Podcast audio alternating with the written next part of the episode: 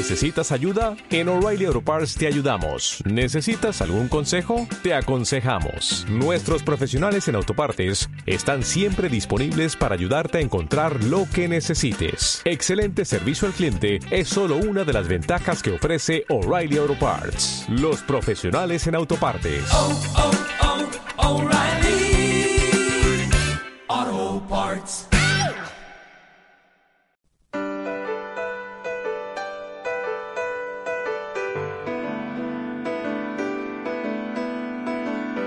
En Onda Vasca, Cultureando, el único programa de radio que se conjuga.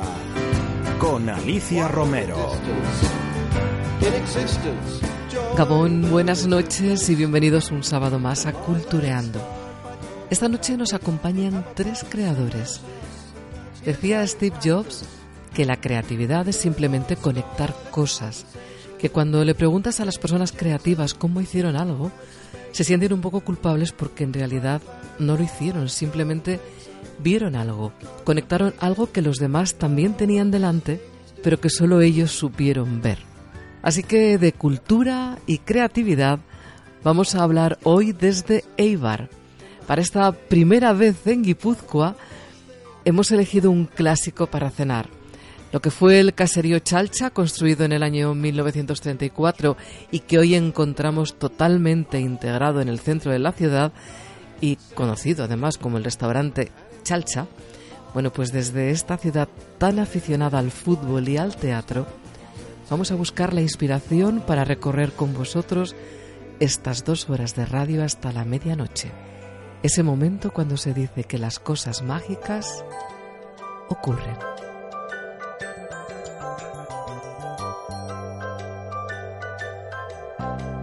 We had a comrade, a brave comrade. He could talk for whole days. But then he tried to. Pues eh, sentados ya a la mesa, con las armas en la mano, porque de otras cosas yo creo que la más importante, vamos a cenar. Tenemos ya a nuestros invitados de esta noche. Iñaki Salvador Gabón. Gabón. ¿Qué tal estás? Pues la verdad es que contento, porque esto es una experiencia casi jazzística. Sí, de verdad, a mí que me gusta mucho eso de salir a un escenario con pocas cosas previstas, aquí es que Aquí me nos siento vamos a absolutamente desnudo. totalmente. Y esto, y esto es fantástico. Esto es verdad que sí. De verdad que sí.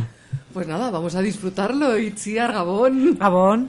Eres de las poquitas repetidoras, ¿eh? Pues sí, he repetido, he Y me repetido. alegro mucho de tenerte otra vez Yo aquí. también me alegro mucho de estar aquí porque es una tertulia en la que me siento a gusto y aprendo cosas, me divierto, en fin, Es la, es la parte, yo creo que más interesante de, de traer a personas de disciplinas artísticas diferentes. Claro. Aunque en esta ocasión estáis, no sé, te- hay mucha interacción. Sí, sí, entre puede haberla, puede haberla. Pero bueno, eh, yo creo que podemos aprender todavía muchas cosas los unos de Seguro. los otros. Y tengo también con nosotros esta noche, tenemos a Felipe Loza, Gabón. Felipe, Gabón. ¿qué tal? Bien, bien, Bien. sorprendido, porque yo no había pensado que iba a hacer una entrevista en un restaurante mientras cenaba, pero me parece muy buena idea. ¿Verdad? Perfecto, Hay que perfecto. alimentar el espíritu, pero también al cuerpo, ¿no? Sí, sí, son las dos cosas a la vez. Ah, pues fíjate ya, Perfecto. ¿es? Bueno, pues en vista de esta presentación vamos a hablar de música, vamos a hablar de teatro y vamos a hablar de literatura. Van a ser los temas que, entre otros, porque luego van, como bien has dicho Iñaki, luego la vida fluye, las cosas pasan y acabaremos hablando de lo divino y de lo humano, pero vamos a intentar centrarlo en esta noche en estos, en estos tres temas. ¿Sabéis que quedan 50 días para que acabe el año? Pues ¿Eso no Pues no. contado, no lo Pero sabía. a que 50. dicho- a que dicho así suena como... Pero lo, lo pero lo dices como una amenaza casi, ¿no? ¡Qué Sí, poco! como, ¿Qué ha pasado? ¿Te parece poco o te parece mucho? ¿Te No, a parece mí me poco? parece poco. Poco, No sé. se ha pasado el 17, pero muy rápido, ¿no? Sí, pues de A mí, repente, por lo menos. eh, mientras busco información para el programa, no sé de esas cosas que te saltan así en internet, eh, 50 días para acabar el año. Y, de eso- y- y eso a mí me suena una amenaza.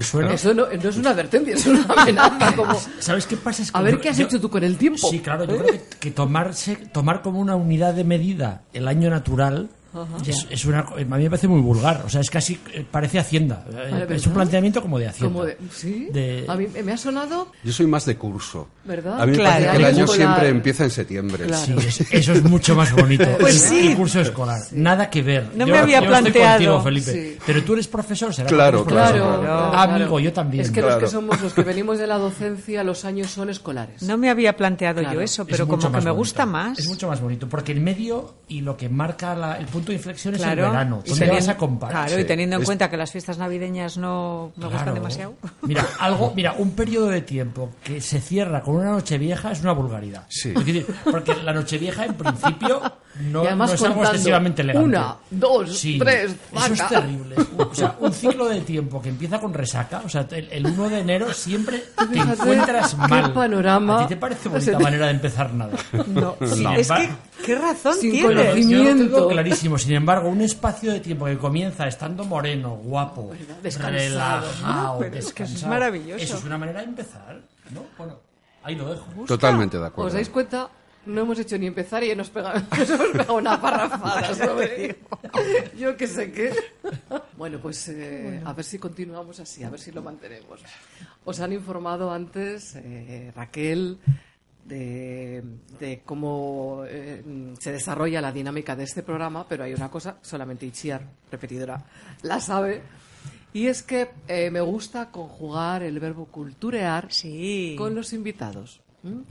El verbo culturear lo inventamos porque había que poner un nombre al programa. Esas cosas que pasan con las canciones, con las obras de teatro, con los textos, con... y elegimos el gerundio.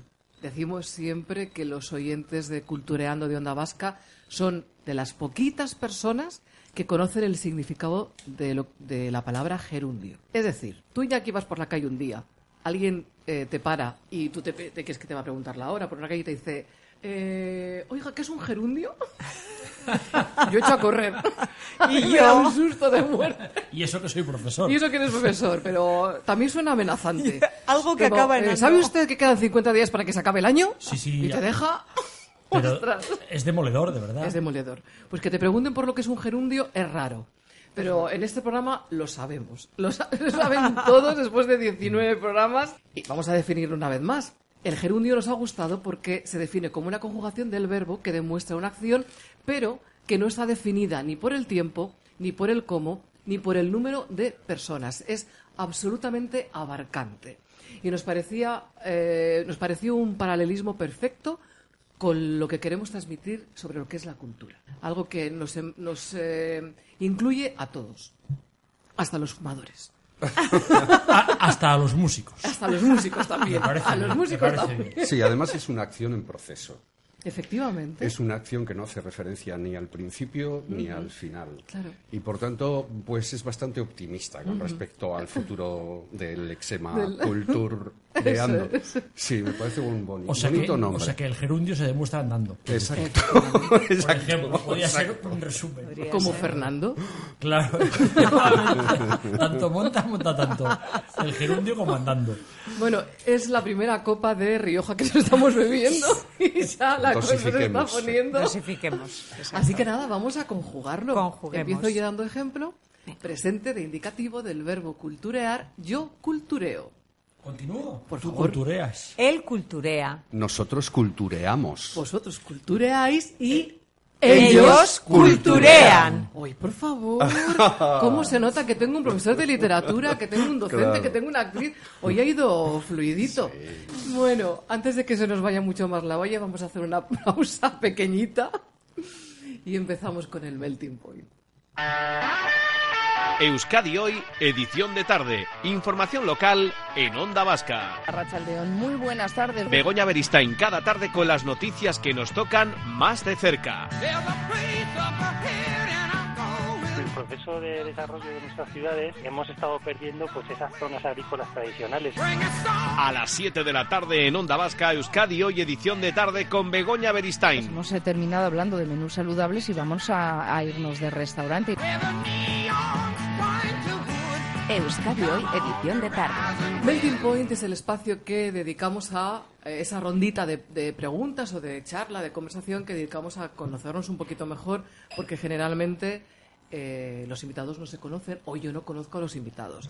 En esta ocasión a Itziar y a Felipe sí les conozco, a, a Iñaki personalmente no le conocía, sí conozco su obra, eh, como eso, como normalmente mm, no nos conocemos, pues hacemos esta batería de preguntas para fundir el hielo. El melting point es el punto de fusión y entonces, eh, pues con ese tipo de preguntas intentamos eh, saber algo de los demás que nos es que, es que no nos hace falta. Iba a decir que nos ayude a Eh, tenemos el hielo más que fundido ya. Pero bueno, Fijamos, fijamos. Somos Bueno, gente de teatro, vamos a fingir. eh, vamos a, venga, vamos a, vamos a actuar. Eh, hablando de música y de músicos, estábamos recordando antes que en el año 1962, también un 11 de, de noviembre, que nacía James Morrison, el trompetista, y estábamos recordando que mm, en el final de la Copa Davis, en Australia, en el año 2003, este gran trompetista tuvo el honor de interpretar el himno nacional español. Le dieron una partitura y, y con un par de narices tocó el himno de Riego tan ricamente. Es fantástico. Algún exiliado republicano favor, eh, igual tuvo algo bueno. que ver, sí, que estaba en Australia. Sí, hombre. La- la- el azar no el puede no ser tan existe, listo, tan verdad. No, no, no. Hasta ese extremo. Claro. creo que sí. Yo creo El, el hace jazz. Hace jazz, ¿verdad? Hace jazz, sí, sí, Sobre sí. todo hace Y Claro, jazz. date cuenta que la gente del jazz no tenemos vergüenza ni escrúpulo ninguno, generalmente. Te quiero decir- y lo digo con amor, ¿eh? No lo digo. Sí, sí, no, ¿para qué la quieres? De Claro. verdad, la falta de vergüenza y la falta de escrúpulo parece que siempre le tenía un carácter peyorativo y la relacionamos con algún acto. O sea, si tú tienes falta de vergüenza y falta de Ujú, escrúpulos, parece como que- cometer un acto abominable, Ya. algo negativo. No, no, yo reivindico la falta de vergüenza y de escrúpulos cuando se trata de correr riesgos artísticos y los músicos de jazz generalmente Pero bueno. provocan eh, ese tipo de incertidumbres. Entonces, este tipo, a mí me encanta la situación, porque seguro que le llamaron para este bolo y él lo que valoró fundamentalmente es el caché. Pero al final, has dicho que es el, era el Ah, el final, final de de la, la Davis, Copa no Davis, recuerdo. sí. Imagínate ese bolo que te dicen, hay que tocar dos minutos y te vas a llevar un pastón. Pastón, y fue para allá con sus mejores galas. Ese día planchó la camisa incluso, Sí. que yo juraría que ese- este hombre toca con la camisa sin planchar normalmente. O sea, era un bolo claramente alimenticio. Era el clásico, la clásica situación que él no se le iba a contar a nadie, ni a su familia, a sus compañeros jazzistas, ni claro. pensar. Dije, esto es, esto es un bolo de esos mm, sucio. Yo voy a coger un dinero por algo un poco indigno. Tocar a dos minutos, ganar tanto dinero. Y fíjate en lo que se convirtió para él. ¿Por qué estamos hablando en este programa de este tío? ¿Alguien ha escuchado Claro, un época- minuto de la música de él? Nada. Nada. Pero, Nada. pero sabemos que A mí me tocó el himno mí- de Riego. A mí me parece maravilloso. Y es lo que dice Felipe. Para empezar, la persona de producción que le pasó esa partitura era un republicano. Claro, es que estamos en el 2003. Claro. O sea, no, había Spotify, no, podía ser un escuchar error, antes. No puede ser no. un error, tiene que ser voluntario. Lo que pasa es que como causas un problema diplomático tienes que disimular. Decías, Claro. un error, pero no, pues bueno, ¿Qué? yo creo que no. Bueno, ahora está en pleno furor la camiseta de, de la selección española de fútbol. Sí, Con es- ese- esos colores tan republicanos. Yo paso palabra. ¿De fútbol no quieres hablar, Ichia? Nada. No, bueno, estamos De de deporte, estamos hablando de deporte. Es un Eso, efecto bueno. óptico, han dicho. Es un Eso efecto. me es un gusta efecto más, pero es que el ha dicho una no neuróloga que no hay problema, porque es un efecto Es un óptico que realmente eso no Que es es, un azul. morado, es un azul que les ha salido así, un poco republicano. Pero es una neuróloga republicana la que ha Yo creo eso. que sí. Pero bueno, es neuróloga. Eso ya le da un peso específico. Sí, ya, ya, igual sí. Bueno, que me ha parecido interesante por el hecho de, de unir deportes con banderas, que estos días estamos tan saturados Wow. de banderas, y de, y de ac- acordarme, de, acordar, recordar. Sí, sí, claro, es que va todo qué mal. Ahí va que- todo mal. O sea, en, una misma frase. O sea, la, Lo único, la camisa. La trompeta, que La camisa planchada, lo que es el único. colmo del- de la amabilidad, la trompeta. No, no, pero fíjate. que las trompetas, yo- las trompetas eran las trompetas de Jericó, por ejemplo. Oh, sí, claro. las trompetas es como un instrumento guerrero, en principio, ¿no? El toque de corneta, de la Sí, mili. sí. Lo del jazz parece suavizarlo un poco, pero tampoco lo arregla. Mm. Y fíjate luego la situación esta. A mí me parece monumental. Muy divertida. muy Tiene, Yo creo que tiene un gag. Yo creo que en Cataluña está Muy faltando un divertido. trompeta. En Cataluña está faltando un trompeta. Yo a todo este A embarazo todo- le metería un trompeta Sí, sí. a ver qué pasa. Con o sin Un sordina. trompeta incluso belga, un trompeta belga, sin sordina, por ejemplo. Vale. A ver qué pasa. Yo ahí lo dejo. De acuerdo. Bueno, bueno, bueno. Yo he estado viviendo ese momento histórico, ¿eh? de decir, ¿eh? Sí, Porque sí, ¿no? esos días he estado en Barcelona, allí. Es verdad y- que habéis estado con Sí, sí, Obama sí, Coac sí. allí. Y bueno, pues yo creo que al final es un poco lo que pasa siempre, ¿no? Es más lo que realmente se dice y las historias que se cuentan de lo que A cómo sucede. se ha vivido en realidad. Pues sí, la verdad. No he visto yo mucho conflicto.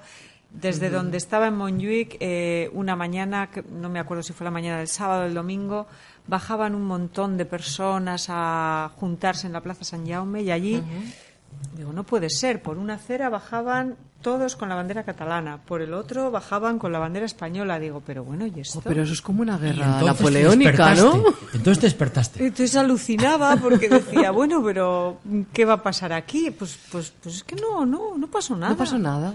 Dije, no van a venir al teatro. Eso es nuevo, que no Estoy pase segura. nada. Es Eso es nuevo verdad. Y vinieron. conviene que sigan así las cosas, sí. Que no pase nada. Pero lo que ha dicho Itziar es maravilloso. Dice, ¿No van a venir al teatro? Lo único que va a pasar Ya. es que ninguno de los dos vendrá al teatro. No van a venir al teatro porque están tan ocupados con todo esto. Claro. Y yo dije, ¿cómo van, ¿cómo van las ventas? Y dicen, pues mira, las reservas han bajado muchísimo en toda esta semana porque la gente está muy a la, a la expectativa y al claro. último momento de lo que ocurre. Pero teníamos el teatro lleno. Sí, sí. O sea, que genial. Bueno, pues alegría, qué maravilla. Hombre, ya te digo, genial. Qué bien. I Sí, tant. sí. I tant, I tant, i tant. i tant. M'agrada molt això. Sí, sí, sí. Bueno, vamos a, a- a hablar de otra cosa un poquito más seria, ¿vale? Hoy vamos a, a- a resolver este espacio de esta manera. Hay una cosa muy curiosa que también ocurrió un 11 de noviembre, eh, año 1869, porque es paradójico, no sé. Vamos a buscar una, una definición, una palabra que defina esto. En Victoria, Australia, seguimos en Australia, no sé por qué me quedo atascada en Australia, se decreta la Aboriginal Protection Act, la ley de protección aborigen.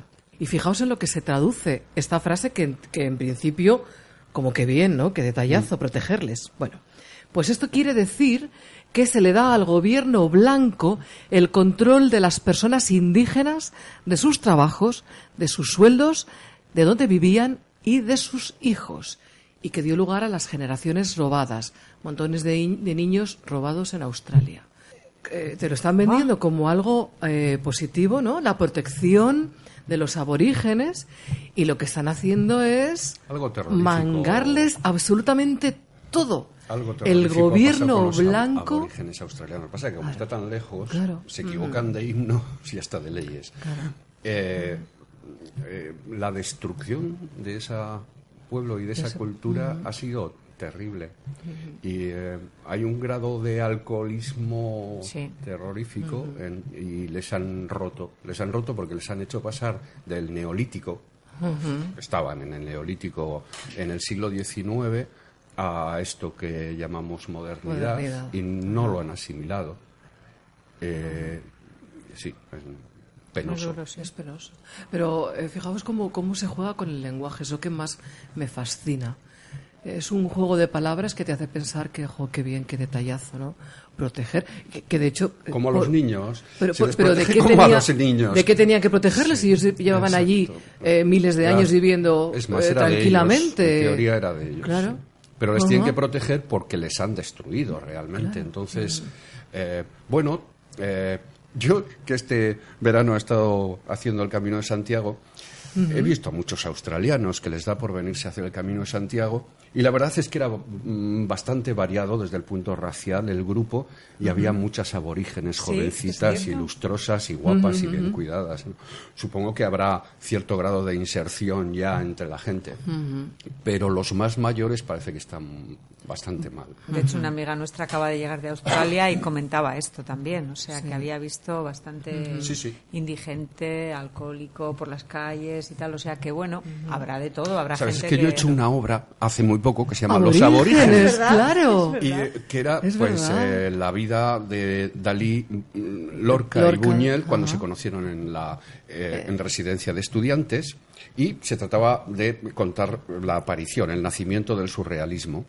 Entonces, eh, viendo las pinturas que hacen los aborígenes, que son puro surrealismo, porque ellos han vivido en el subconsciente con toda naturalidad Claro. y cuando pintan Sin que nadie les dijese otra cosa. no, no piensan Claro. que tienen que utilizar la lógica y la Claro. razón, son como un niño, se dejan llevar y pintan con su inconsciente. Entonces, a mí me parecía que era como una vuelta, además, aborigen significa desde los orígenes. Era como el surrealismo Volver era como, origen, eso es, claro. como una vuelta a los orígenes. Lo que hicieron no es inventar, sino ir en contra de toda la cultura reaccional europea y y, conectar de- con su claro. inconsciente. Y, y entonces estuve viendo muchas imágenes de pintura, y de pintura y de pintores. Y cuando veías a los pintores dices, "Y esta gente está destruida socialmente. Y es cuando he empezado a verles. Sí, es verdad. Sí. Vale. Vamos a, a continuar con, con más historias de estas porque nos están. bueno, yo creo que vamos a salir ya de Australia. ¿eh? que, que se- nos estamos ya poniendo pesaditos con, con Australia. Bueno, vamos a terminar con, con otro dato que, que me ha gustado mucho porque. eh, bueno, lo que hace el cine lo que hace el cine, más que la literatura y que la música y que nada, el poder que tiene para convencernos de que algunos personajes son de una manera y, y posiblemente sean lo que muestran, pero en muchas ocasiones se dejan una parte muy importante de lo que ese personaje también fue. Y en esta ocasión eh, me refiero a, mm, a Eva Perón. Ujú. que tenemos tenemos una imagen muy eh, mitificada de lo que de lo que fue esta mujer y se han contado tantas historias. Pero curiosamente un 11 de noviembre del año 1951 fue el primer año que las mujeres argentinas votaban y fue por eh, a causa de que ella eh, se empeñó en que las mujeres argentinas tuviesen derecho a voto. Y yo no había oído nunca hablar de esto en cuanto a Eva Perón. La tenemos con una imagen igual más frívola, más superficial, eh, más no sé, más de- Contradictoria. más contradictoria Más también. contradictoria. Pero yo creo más- que ella era un poco así también. ¿eh? Yo creo que sí que tuvo acciones muy buenas, pero luego tenía otra parte No, claro, estratega claro, claro. de Sí, sí, sí. poder, que eso también le No, y, de, marcó y, de, mucho. y de jugar mucho con, con la manipulación, Hombre. era una gran manipuladora. Sí, sí. Pero bueno, eh, yo creo que, que eso fue un paso muy importante. Eh, Sí, de hecho, ese, bueno, ese mismo día, claro, hubo eh, elecciones, su marido salió reelegido como presidente, pero el dato histórico es que desde ese momento las mujeres argentinas eh, podían votar, año 1951, Eh, casi 20 años antes que las suizas. Toma ya. Pues mira, esto no me lo sabía. No, y es un dato muy sorprendente. Es un dato sorprendente. Que estos países del norte de Europa han sido siempre vanguardia de casi todo, Ajá. en especial de derechos civiles y de similares asuntos. Yo Pues por las- ahí creo que también tiene sus cositas, estoy segura. Ya, ya, ya, ya, tan, tan claro, perfecto Se saben vender muy bien, todo muy pulcro, Sí. todo muy- pero mm, no sé. Bueno, pues hemos, yo creo que hemos fundido el hielo bastante. Bastante, no está Sí, mal. ¿no? está fundido, bien Yo fundido. relajado, lo que relajado estoy. Estás relajado, relajado. Hemos aprendido cositas de... Sí, oye, lo de Eva Perón me ha... Sí, sí, flipe, ¿eh? En el 51. Ujú, en Todo el 51. Pero Sí. fíjate, Por su impulso. Solo, ¿eh?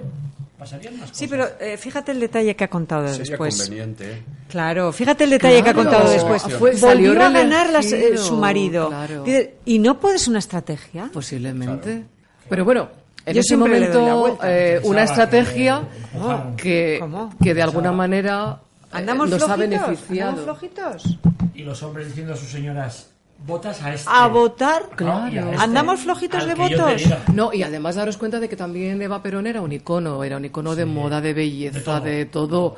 Y, y muchas mujeres eh, votarían lo que ella representaba solamente porque lo, porque lo hacía Eva Perón. Pero bueno, con independencia de todo, de, de lo que sea, el asunto es que las bien. mujeres desde el año Ni tan mal. 51, Ni tan mal. 1951, Ni tan mal. y que nadie les ha quitado ese derecho después. Pasó todo. Está muy a- bien. Así que bueno, que les quiten lo bailado. Hombre, ya te digo. votado. Sí, sí. Vamos a escuchar mm, eh, una pieza de las que nos ha traído Iñaki. Por favor. Soy y fan. vamos a escuchar ¿Quién dijo que todo está perdido? Que me ha encantado. Fito Páez. Fito Páez. Fito Páez. Es un poema. sí. Eh, Muy bonita. Mí me- Mira, hice un espectáculo para violencia de género que estuvimos hablando de las, de las mariposas, el origen de, ese día. Y, después de, lo que era la, la parte escénica, se cantaba eso, cuando ya se ha perdido la esperanza, cuando ya las han matado a todas, pura violencia de género, llegaba esa canción, ¿Quién dijo que todo está perdido? Yo vengo a ofrecer mi corazón. Y me parece muy bonito para terminar esta ronda.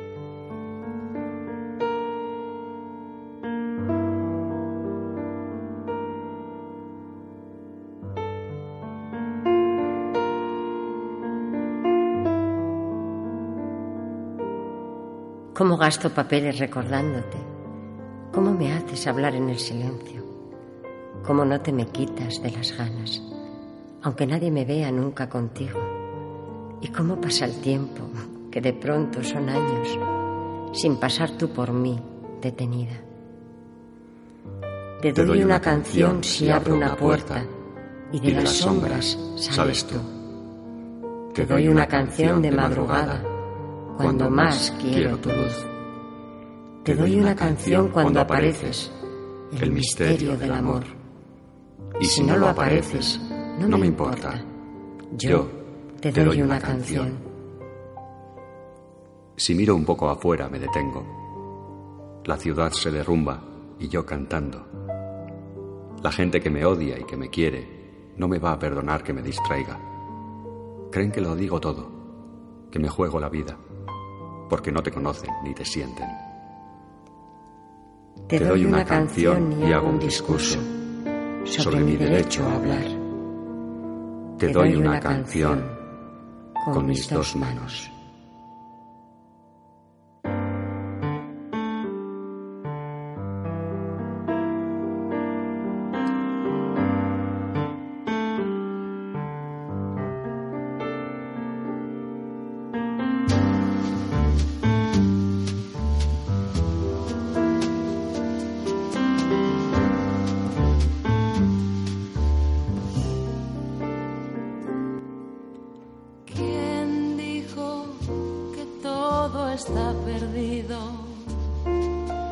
Yo vengo a ofrecer mi corazón. Tanta sangre que se llevó el río. Yo vengo a ofrecer mi corazón. No será tan fácil, ya sé qué pasa. No será tan simple como abrir el pecho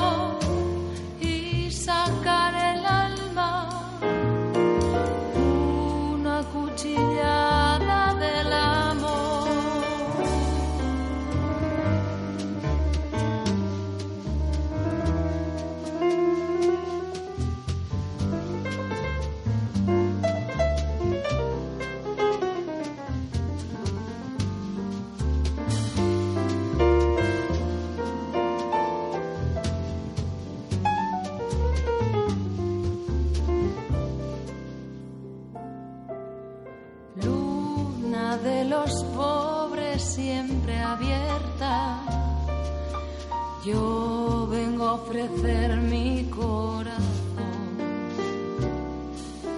como un documento inalterable.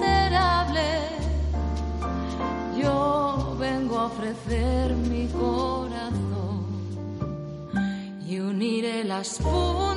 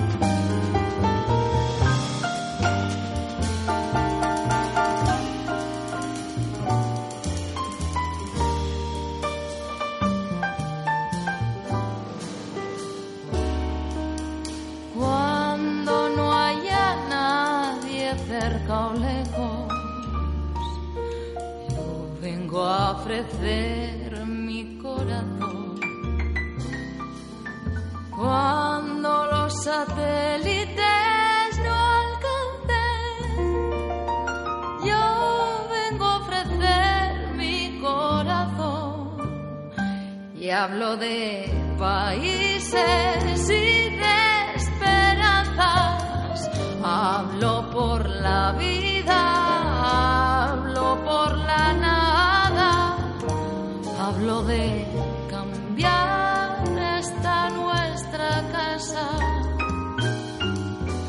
de cambiarla por cambiar, no más. ¿Quién dijo que todo está perdido?